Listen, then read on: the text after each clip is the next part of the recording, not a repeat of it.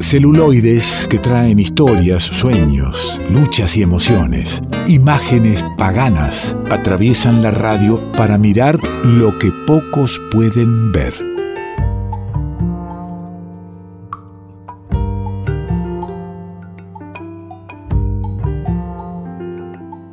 Y aquí lo tenemos en el esperado encuentro con el amigo Juan Manuel del Río para, para estar abiertos a sus recomendaciones y, y, bueno, a lo que nos trae cada semana, pero una vez cada tanto con una charlita más larga como hoy. ¿Cómo anda, querido amigo? ¿Cómo le va, don Alejandro? Muy buenas noches. ¿Qué dice? ¿Todo bien? ¿Cómo lo trata la pandemia? No, no, orden acá encerrados como siempre. Bueno, bueno, se la rebusca, está bien. Eh, psiquiátricamente bien, digamos? Por ahora sí, estamos acostumbrados, acompañados de personajes de películas. De... tengo un proyector ahora en mi casa, ¿no? Entonces tengo una pared blanca. Entonces es prácticamente como un signo. Es todo, lo que falta, es, obviamente, es estar acompañado de otras personas. Es todo lo que usted necesitaba, ¿no? Este, ya tiene la, la pared blanca, el proyector y la vida sigue como siempre. Películas, documentales. Eh, le, fa le falta la butaca de al lado me falta, claro, un par de risas al costado, ¿no? Porque el hecho social del cine es irreemplazable en una casa. A veces eh, el, lo social del cine, ahora película vista en grupo, digo, también eh, avispa sobre, en algún momento no, no, puso la atención debida y nota la reacción del resto y usted se quedó y dice, ah, pa, voy a tener que ver de vuelta esto o que no entendí, porque si todos van para allá y yo me he quedado, algo pasó. Total, totalmente. Bueno, pasa mucho con algunas películas cuyo humor es un poco subterráneo, podemos decir, ¿no? Este, que no es tan evidente eh, lo irónico, por ejemplo, ¿no? Este, y sí, las risas del costado pueden llegar a despertarnos sensaciones. Esta semana, por ejemplo, vi una película que me habrán visto mucho, eh, que se llama El robo del siglo, no sé si la ha visto. El robo del siglo, claro que sí. La vio. Yo la vi esta semana, no la había visto en el cine, me había perdido. Esa película es muy interesante, está muy bien. No sé qué le parece a usted. La vio vamos a hacer una charlita, si quiere, dos minutitos, un, un minutito. Metalé, yo eh, hace hace tiempo ah. la, la, he visto y, y no, no. A mí me pareció esa película en concreto que si hubiese sido sobre el robo, como su título lo dice, hubiese sido excelente. Y si hubiese sido sobre el robo, la película hubiese terminado con los ladrones con el botín y listo, ¿no? Y cierra la película.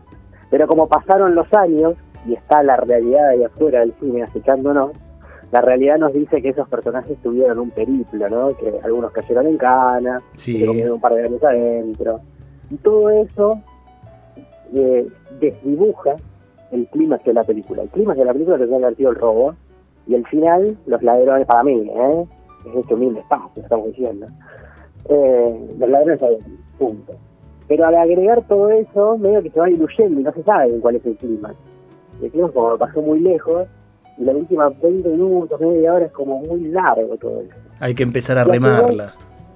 eh, y a su vez, para mí el problema ese es la realidad. El, el, el hecho de ser tan fehacientes con la realidad que está ahí afuera citándonos, eh, desdibuja la ficción, que en realidad una película es una ficción.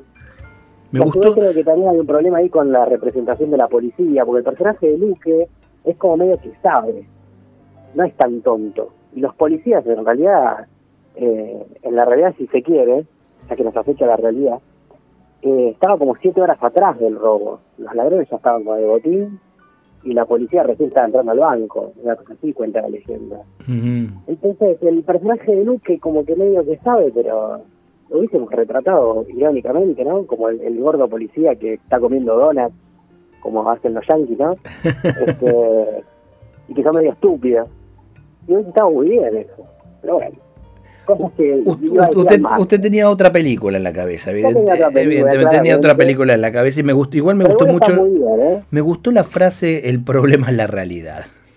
Sí, es un problema, más cuando las películas están basadas en hechos reales, ¿no? Queremos, eh, ser un espejo de la realidad, pero el cine siempre es una construcción.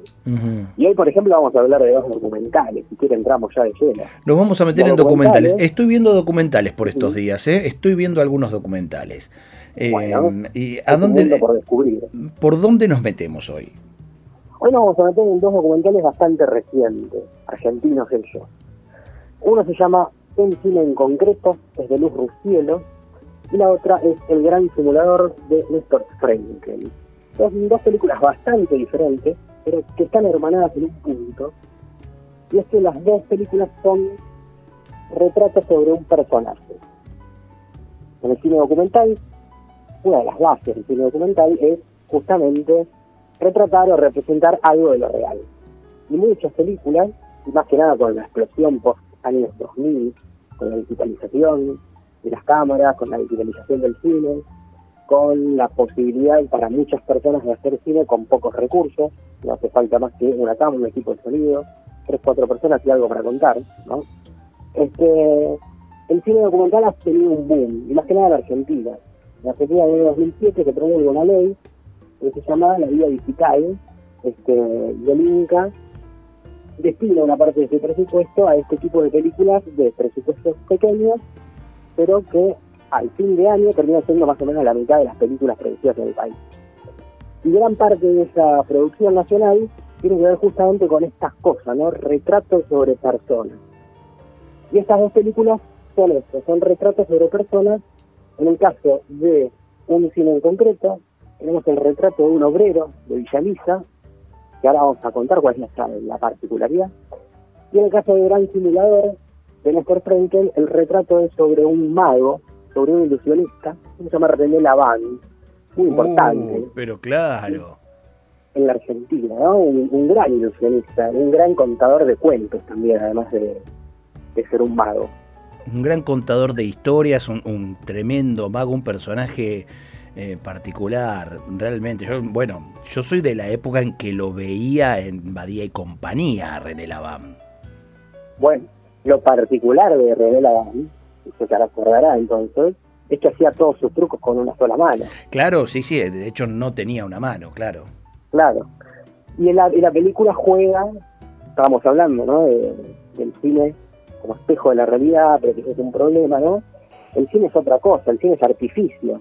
Si bien está la realidad ahí en el cine documental, por ejemplo, no está la realidad, en realidad el cine construye esa realidad y tenemos 70 minutos para ir conociendo algo de René Laván. Y a su vez, para construir, por ejemplo, ficciones, ¿no? Estamos diciendo que René Laván, por ejemplo, es un gran contador de cuentos. La película se nutre de algunos de esos cuentos e inventa cuentos propios para ficcionalizarlos. Y a su vez, como el cine es artificio, y estamos hablando de un mago que todo el tiempo está haciendo artificios con cartas, el cine como artificio tiene la particularidad de hacer juegos, hacer ilusiones con las imágenes. Entonces, si tenemos un mago que tiene una sola mano, quizás a través del cine podemos hacer que ese mago se reencuentre con su otra mano. Y lo que propone la película. Qué interesante, qué interesante propuesta. La verdad que sí, es una película este, que tiene una narración muy particular, ¿no? Las películas que son retratos tienen esta particularidad de que muchas veces la narrativa van de la mano con el personaje que están retratando, ¿no? Que no una cosa lleva a la otra, no es que a partir de una de un manual de estilo de cómo se hacen los retratos en el cine documental, va uno y aplica ese manual de estilo. Creo que lo mejor, el mejor de los casos, es conocer tanto el personaje que el personaje va a ser el que después nos va a contar la historia. Y en, este, en este caso, Juan Manuel, en este caso, René Laván eh, es parte del documental sabiendo, participando, o, no, está hecho post-mortem y, y él no ha participado. No, no, claramente él está participando de la película y nos va contando cuentos y nos va contando esos cuentos a través de, las, de los trucos, ¿no? Este, y mientras en imagen lo estamos viendo, o sea, la persona está presente en cuerpo y alma. Y, y también además lo interesante es que estamos presenciando una persona en sus últimos años de vida, como decía, una persona muy grande, muy mayor, Entonces, tenemos dos maneras de, rescatar su memoria, ¿no? A través de materiales de archivo, hay muchos VHS, muchos DVDs, de las presencias en televisión de un René Laván más joven, pero también lo interesante de que sea una persona grande es que vemos su cotidianidad, ¿no? Atravesada por, por ejemplo, ir al traumatólogo y que el traumatólogo o traumatóloga le diga que tiene un problema en la mano, que tiene artrosis, en la única mano que tiene, y eso nos lleva también a pensar en el esfuerzo del, trabajo, ¿no? A lo largo de la vida de esa persona. Claro, yo que yo doy por hecho que, que, todos nuestros oyentes saben de quién hablamos cuando hablamos de René Laván, pero bueno, el, un mago, un contador de historias, manco, y, y era impresionante con una sola mano el manejo que hacía de la baraja de las cartas, cómo mezclaba, cómo, cómo las distribuía y los trucos de magia que hacía, la rapidez de esa mano. No sabía yo este dato de, la artrosis diagnosticada. Y bueno, imagino el esfuerzo para poder seguir llevando adelante su trabajo. No, total. Y aparte eso que lleva a pensar es que en el arte muchas veces, por, ejemplo, cuando uno piensa en el cine, en el trabajo, piensa en una persona levantando bolsas del puerto, ¿no? Haciendo un gran esfuerzo físico. Y el arte parece ser como que no es trabajo. Este, mismo el propio René lo dice en la parte del documental como que trabaja en el momento del recreo de los obreros, ¿no? Él hace su show de magia de noche en los teatros mientras todo el mundo está descansando. Pero incluso el arte es poner el cuerpo, es trabajar las cosas. En el caso de René, el esfuerzo estaba puesto en esa mano, prácticamente, ¿no? En, su mano y en su manera de contar historias. Entonces no es descabellado que después de tantos años de el esfuerzo de una mano tenga sus consecuencias, ¿no? Claro, claro. Y eso nos lleva a pensar también en la otra película que tenemos, en un cine en concreto, en donde el protagonista también es una persona grande, se llama Omar, tiene aproximadamente 80 años, obrero, él, de construcción, y él tenía un sueño. En Villa en la década del 80, había cerrado el cine del pueblo, un cine al que él había ido ávidamente, y el cine del pueblo se había convertido en una biblioteca, y él desde la década del 80 estaba pensando en reabrir ese espacio, en reabrir el cine. Entonces, esperaba que venga un empresario y lo intente reabrir, o esperaba que la municipalidad se haga cargo de la cultura del pueblo, y viendo que nadie se movía, decidió él construir con sus manos un propio cine en el terreno de su casa. Entonces, en el fondo de su casa, durante cuatro años, estuvo construyendo todos los fines de semana un cine. Una persona a la que no le sobra nada, ¿eh? no es que tenía un montón de dinero y lo destinó a construir un cine, no, todo lo contrario. Con lo que tenía, con lo que podía, y justamente eso le estoy diciendo los fines de semana, ¿no? porque en mis trabajaba de otra cosa. Se puso a construir un cine y es llamativo, eh, bueno, obviamente lo consigue, ¿no? Construye su propio cine y pasa películas. Tuvo la colaboración del pueblo, entonces eso nos permite también hablar de la comunidad, de cómo el cine genera comunidad también, ¿no? Entonces, la municipalidad, por ejemplo, le donó las butacas, consiguió un proyector a través del, del cura del pueblo, este, y una vez puesto en marcha el cine, consiguió que muchas personas se empiecen a interesar por el cine. Muchos niños, por ejemplo, ¿no? Pensemos en un pueblo Lisa, porque nosotros desde la gran ciudad estamos diciendo algo lógico, ¿no? Ir al cine. Pero si vos no tenés cine desde hace 20, 30 años, de repente tenés cine y esta es una experiencia, no solo oscura, y compartir una, la narración en imágenes en un momento. Pero ni hablar, ni hablar, me llevó directamente a mi, a, mi infancia, donde ir al cine no era, no era muy común, si bien había un cine cerca, había dos cines en Ramos, no uno, pero quienes pertenecíamos, mire, mire cómo todo se, se mezcla, pertenecíamos a una clase social que el cine era un lujo. Este, mi viejo era obrero de la construcción, igual que el personaje este. Eh, nos daban la, alegría de ir los sábados a la tarde al jardín de infantes eh, de las hermanas Ursulinas, que ponían un proyector, oscurecían una sala y, ofrecían ahí algunas películas, eh, me acuerdo alguna, alguna de Disney, no recuerdo bien cuál era, Bambi, alguna de esas, veo que, que, nos conmovían. ¿Cómo no va a ser importante, cómo, va a ser, cómo no va a marcar historia? Eh, la posibilidad en, lugares donde el cine no es lo habitual, no es lo diario, este, que, suceda esta historia maravillosa en Villa Elisa. Claro, bueno, y estos planos de los niños mirando la pantalla completamente obnubilados, es una, una de las imágenes increíbles de, este, esta película, este documental, y yo creo que también sirve para sensibilizar mucho a algunas tristes además, ¿no? Que para, ellos la cultura es simplemente un gasto. Y al ver esta película uno puede sensibilizarse y puede decir, no, bueno, no es un gasto, es claramente una inversión, es una inversión educativa también, ¿no? Que los niños puedan acceder, como vos decías, con una entrada más o menos barata, este, a, un, no digamos un espectáculo, pero es una experiencia, ¿no? Que puedan despertar sus sentidos en una sala, y más en este contexto actual, no digo en el contexto actual de pandemia, sino en el contexto actual en el que cada vez nos vamos retrotrayendo más a nuestras casas, ¿no?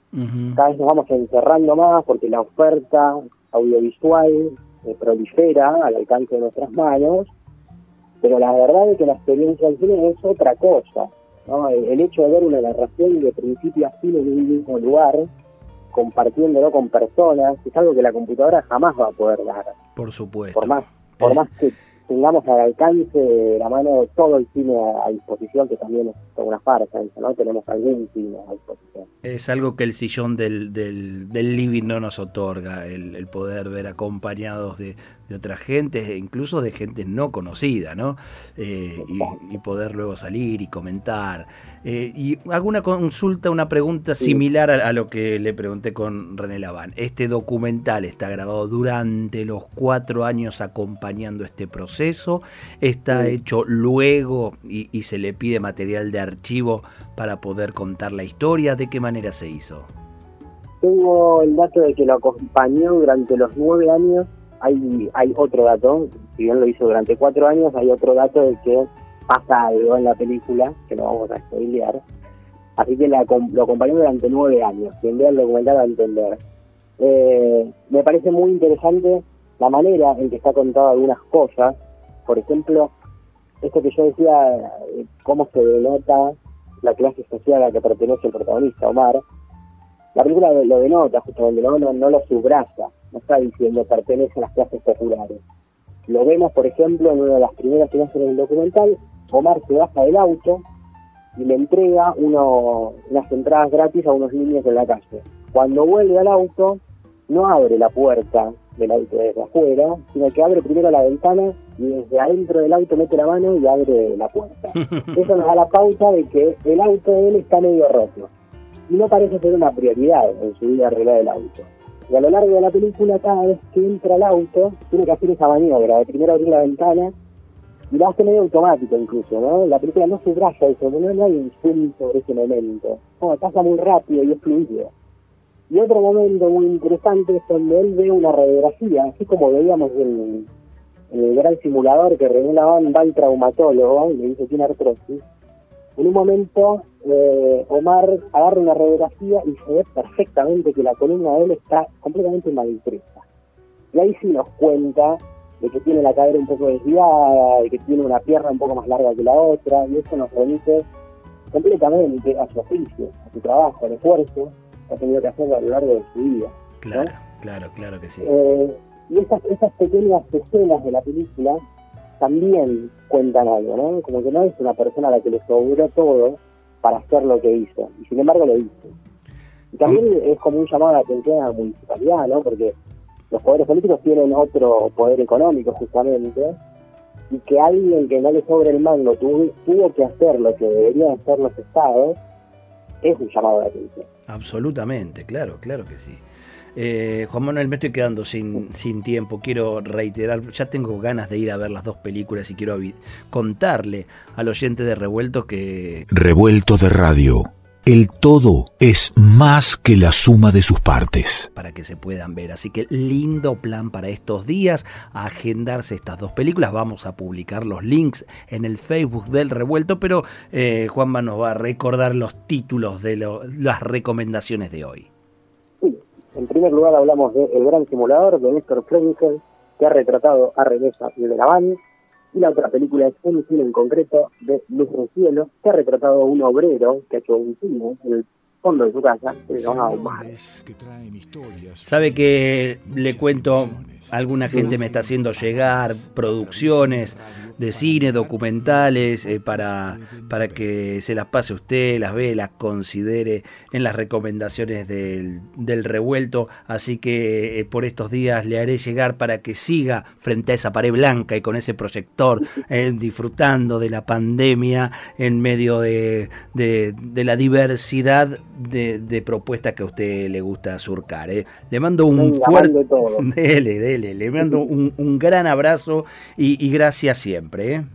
Por favor, un gran abrazo, Juan Manuel del Río lo encontrás también en cine documental y lo tenés acá en el revuelto, en ¿eh? recomendándonos cada semana y por supuesto siempre le estamos agradecidos a lo que trae.